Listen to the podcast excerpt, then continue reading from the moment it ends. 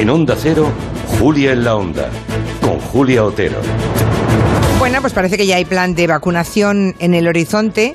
Esta mañana, como mínimo, Pedro Sánchez ha anunciado que llevará al Consejo de Ministros del martes que viene su estrategia para vacunar a una parte sustancial de la población a lo largo del primer semestre del 2021.